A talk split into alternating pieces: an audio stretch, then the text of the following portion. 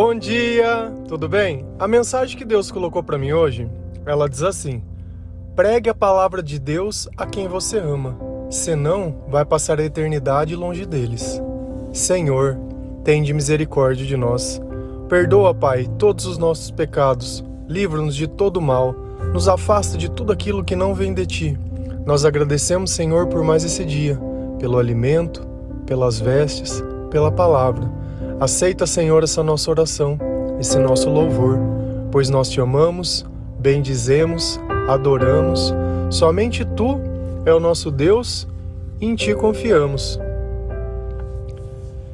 Eu acredito que na maior parte do tempo a gente pensa que essa obrigação ou esse dever, esse chamado, cabe apenas a um sacerdote, alguém que fez algum curso de teologia, mas você imagina a situação se você tivesse a graça, a misericórdia de poder estar no céu e quando você começa a caminhar e a procurar as pessoas, você encontra todo mundo, menos os seus familiares, menos as pessoas que você amava.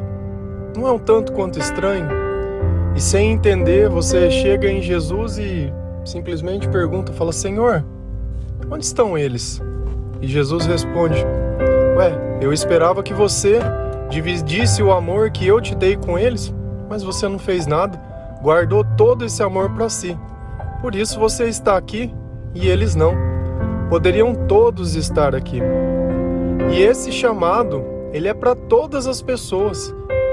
Quando a gente acha que Deus é uma obrigação do outro, tem alguma coisa errada naquilo que a gente acredita. Porque se eu amo Deus acima de todas as coisas, Deus, ele está em mim em todos os lugares, em todos os pensamentos. Ele é o motivo e a razão de tudo. Não tem como eu criar um apartheid dentro de mim e simplesmente falar: "Olha, eu acredito ao ponto de ser somente para mim". É impossível. O Espírito Santo, quando ele está dentro da gente, o que ele mais tenta fazer é amar, é ajudar, é fazer com que a vontade de Deus ela seja feita realmente que as orações elas sejam respondidas e que as pessoas tenham uma oportunidade. É através do nosso testemunho que o amor de Deus ele se manifesta em todos nós. Então, quando você parar para pensar nas pessoas que estão ao seu lado, quando você lê a sua Bíblia muitas vezes sozinho, quando você escuta a sua pregação só para você, você precisa entender Concordo com você em classe e gênero que eu não posso obrigar ninguém a isso. Nem tem sentido eu querer obrigar as pessoas a fazer o caminho de Jesus nem nada. Mas a questão é que através do nosso comportamento, através da nossa mudança, as pessoas vão começar a acreditar que existe algo maior que nós. Porque aquele cara que ninguém dava nada, aquela pessoa que tinha vícios, aquela pessoa que a vida estava destruída, ele já não é mais aquele. Você olha ele e nem reconhece. Tá educado, não fala mais palavrão. Você olha, tem um aspecto de bem cuidado, escolhe as palavras certas, fala com sabedoria. E a gente começa a procurar uma razão. Será que ele tá ganhando mais dinheiro? Será que ele está fazendo algum curso? Será que ele está indo num psicólogo? E você descobre que não. A única coisa que ele fez foi entregar a sua vida a Jesus a começar a ler mais a palavra de Deus, a orar mais. E todas essas coisas, elas não têm custo nenhum. E eu tenho plena convicção e certeza que por diversas vezes o Senhor ele já chamou o seu nome, colocando dentro do teu coração e dentro dos teus sentimentos que você poderia dizer algo para alguém, que você poderia ajudar alguém, mas você por medo do que os outros pudessem pensar, você simplesmente acabou calando a voz de Deus. Se a gente lá em 2 Timóteo 4, 1, 2, a palavra do Senhor ela diz assim: Eu ordeno a você, com toda firmeza, o seguinte: por causa da vinda de Cristo e do seu reino, pregue a mensagem e insista em anunciá-la, seja no tempo certo ou não. Procure convencer, repreenda, anime e ensine com toda a paciência. Nós já vimos uma ordem, né? Seja forte e corajoso. E como as pessoas adoram essa mensagem. como ela é boa de se ouvir, né? Mãos à obra, vamos, vai dar tudo certo. Mas e anunciar o evangelho? E as boas novas do reino de Deus? Elas também precisam ser pregadas, elas também precisam ser anunciadas. E nós temos que insistir em anunciar. E o que é insistir em anunciar? Ainda que seja para uma pessoa, nós continuaremos anunciando. Quantas e quantas e quantas vezes eu não preguei simplesmente para uma pessoa, com o maior prazer do mundo. Porque na verdade, eu não prego pela quantidade de pessoas, eu prego para estar na presença de Deus. Então, se uma pessoa estiver ali, cheia da vontade de querer sentir o Senhor e a necessidade para isso, certamente que o Senhor ali estará e eu estarei ali também. Então não é a quantidade. Se eu pregasse para a quantidade, eu estaria pregando para o meu ego, querendo que de repente as pessoas pudessem me admirar, porque olha para quantas pessoas eu falo. E não. Mesmo solitário, a mensagem que eu pregava ainda continua sendo a mesma. E não é a quantidade, você vai perceber que nessa vida o amor não é quantidade, o amor é qualidade. Porque o que, adianta você amar muitas pessoas se no final você não tiver nenhuma? Você só vai entender o sentido do Evangelho do Senhor quando você encontrar pessoas com necessidade. E quando elas recebem essa palavra, elas conhecem um caminho que, por mais que para todas as pessoas pareça que é um caminho muito conhecido, a palavra de Deus, quando ela é anunciada na presença do Espírito Santo, o primeiro milagre começa naquele instante. Às vezes a gente vê Jesus fazendo tantos milagres na Bíblia. E você pode continuar vendo isso ainda. Vidas sendo transformadas, vidas sendo restauradas. E não existe tempo certo ou tempo errado. Às vezes nós estamos olhando e falando: nossa, mas perdi tanto tempo da minha vida, poderia ter começado antes, poderia ter perdido muito mais. E tem gente que vai ter desperdiçado a vida toda e não vai ter encontrado o caminho, e não vai ter conhecido esse amor verdadeiro, e não vai ter procurado a palavra, e ele não vai procurar convencer ninguém, ele não vai repreender ninguém, ele não anima ninguém e não tem paciência com ninguém. É dele para ele e só. E não é à toa que a gente sente a depressão quando ninguém existe dentro de nós, quando eu não tenho um motivo, quando eu não tenho a vontade, quando eu procuro sempre um culpado, nunca uma solução. É muito complicado. E hoje em dia, vai ser mais complicado ainda, porque cada um quer ouvir aquilo que quer. Hoje nós vivemos a cultura do bloqueio. Eu não gosto, eu bloqueio, eu não gosto, eu deleto, eu não gosto, eu aparto, eu não gosto, eu cancelo.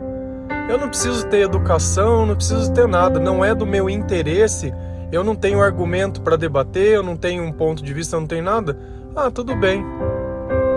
Mas uma coisa que está sendo dita que a gente não tem percebido é que nessa cultura do bloquear, a eternidade está sendo cancelada também porque Deus ensina o perdão, Deus ensina a misericórdia, Deus ensina a agir com paciência, com sabedoria, e muitas vezes tem faltado isso.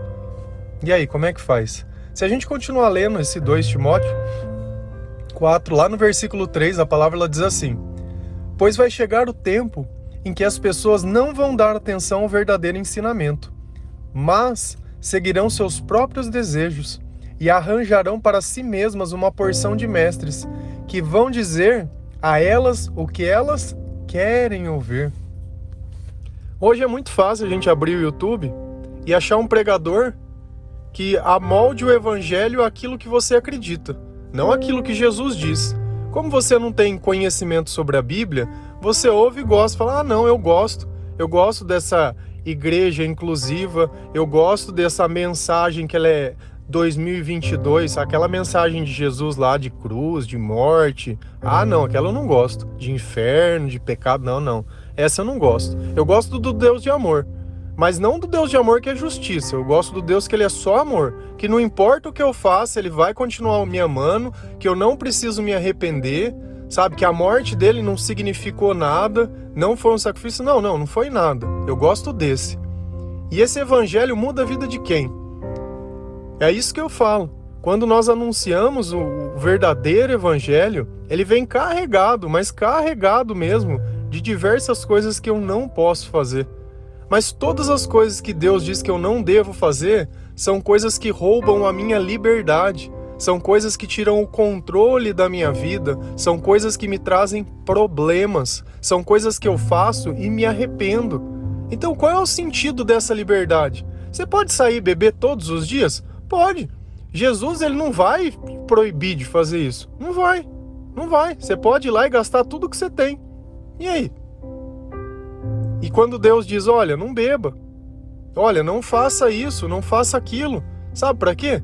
É para que no dia da dificuldade você tenha dinheiro para comer, no dia da dificuldade você esteja sóbrio, você esteja bem. No dia da dificuldade você enfrente o problema e não fuja dele. Essa é a diferença. Você está com um problema na mão que você mesmo criou e ao invés de resolver esse problema, continua fugindo dele. E vai para um lugar e vai para outro e quando um te repreende, repreende, né? E a repreensão, ela tem que ser feita através da palavra de Deus.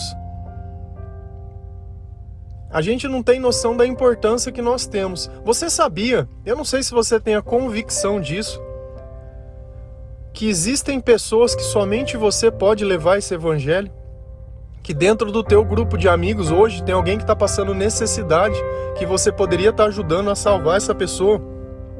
Mas você simplesmente faz de conta que o problema não é seu. E você não vai lá para obrigar uma nova vida, mas você vai lá para apresentar Jesus: olha, eu tenho um amigo que ele tem transformado a minha vida. Eu tenho um amigo que ele tem feito grande diferença na minha vida. Gostaria de apresentar ele a você. Veja, veja se faz sentido para você isso. E essa pessoa que já não tinha mais esperança, hoje pelo menos ela conhece um caminho. Se a gente parar para pensar, é complicado a gente ir na igreja. É muito complicado. Você sabe por quê? Porque enquanto Cristo ele prega para a gente não julgar, lá tem um monte de pessoas que talvez não estejam 100% convertidas, talvez estejam frequentando e ainda não tiveram a sua conversão, talvez não leram a Bíblia e não entendam, talvez estejam lá porque ah, obrigaram aí. E de repente essas pessoas, sem a sabedoria, sem o entendimento, elas podem sim te condenar. Concordo com você. Eu já fui parte desse lugar, já frequentei essa igreja, já fui julgado, já fui tudo. Mas isso não tira o mérito de Deus. Isto mostra para nós o quanto nós precisamos nos capacitar. E foi aí que começou o chamado. Essa mesma pergunta de você chegar no céu chegar lá e não encontrar as pessoas que você ama, há um bom tempo atrás o Senhor me disse, era um ano novo. Tava lá com todas as pessoas e Deus me perguntou: "Olha, você imagina se você tivesse a graça de chegar no céu e não encontrasse essas pessoas porque você não anunciou o evangelho para elas? E Jesus ele pediu uma coisa para mim. Ele falou: Eu quero mil almas. Isso devia ser mais ou menos 2012, mais ou menos 2011. Quando eu fazia o trabalho na igreja, não ia 30 pessoas. A internet não era isso que ela é hoje, que é uma facilidade que a gente tem. Então você imagina, como que eu ia arrumar mil pessoas? Eu não tinha 30. E como que eu ia fazer essas pessoas encontrarem Jesus e, e terem esse caminho e terem isso. E Jesus foi colocando dentro do meu coração. Foram distribuídas mil Bíblias. E junto com essas mil Bíblias, todos os dias eu mandava um SMS dizendo qual capítulo que elas iriam ler. E em três meses foram alcançadas mil pessoas. Deus ele colocou pessoas no meu caminho para me ajudar. E é assim que ele faz. Quando ele vê que você simplesmente faz, não me importei de onde viria o recurso, não me importei como seria enviado essas mensagens, não me importei com nada. Deus ele foi colocando as coisas certas nos lugares certos. Mil pessoas. E hoje eu tenho a oportunidade de falar para mais de um milhão, um milhão e meio de pessoas aquela voz que falava sozinho, que por muito, muito, muito tempo falou sozinho e continuou pregando a mensagem para os quatro cantos. Porque ainda enquanto tivesse alguém que tivesse necessidade e eu conseguisse alcançar, eu tentava. E hoje eu tenho alcançado pessoas que eu tenho a certeza que elas vão alcançar pessoas que eu não conseguiria alcançar, que a igreja não conseguiria alcançar. A igreja ela tá lá aberta, parada. Ela abre das sete às oito, da tal a tal, e é isso. Fechou a porta, acabou. Mas e se você tiver numa noite qualquer e precisar? E se você tiver num horário que ela não tiver aberta? E aí, como é que faz? Ela vai bater na porta da tua casa? Não vai. Mas essa mensagem ela pode chegar a diversas pessoas e nós não adulteramos a mensagem. Eu poderia muito bem, tivesse preocupado com engajamento, ficar postando somente mensagens de prosperidade. Eu sei que tem frases que eu escrevo que, sinceramente, muitas pessoas não gostariam de ouvir mas eu não estou pregando o que as pessoas gostam de ouvir.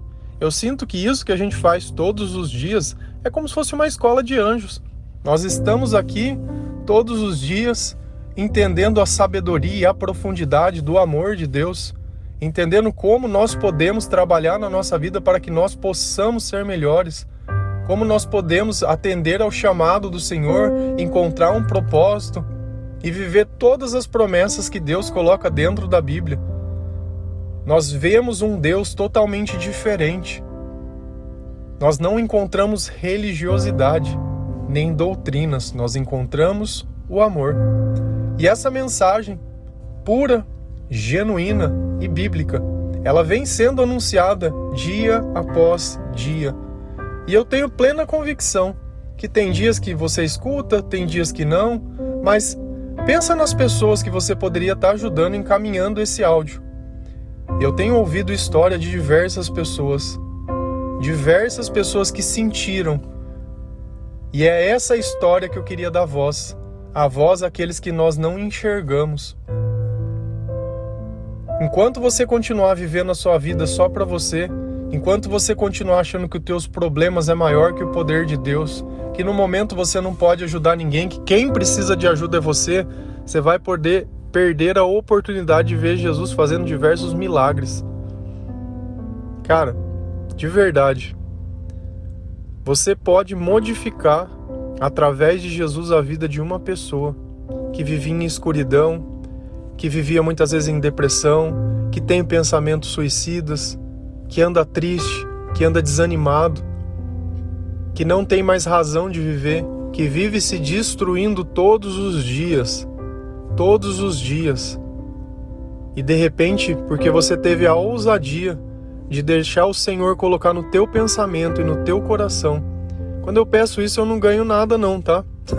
Não é que nem aquelas mensagens que a gente vê falando que, olha, se você encaminhar uma criança, alguém vai ganhar X porque alguém vai dar. Não, aqui não tem nada. O nosso ganho aqui é anunciar o evangelho de Deus. O nosso ganho aqui é mostrar que ainda existe esperança, que ainda existe amor e que existe um Deus vivo, que ele vai te encontrar. E esse Deus, ele te ama. E esse Deus, ele quer se reconciliar com você. Esse Deus quer que você se perdoe.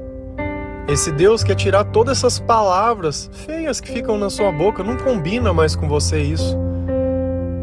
Não é à toa que toda vez que você faz a mesma coisa você se arrepende. Sabe o que é esse arrependimento? É você saber que você é melhor do que isso que você tem feito.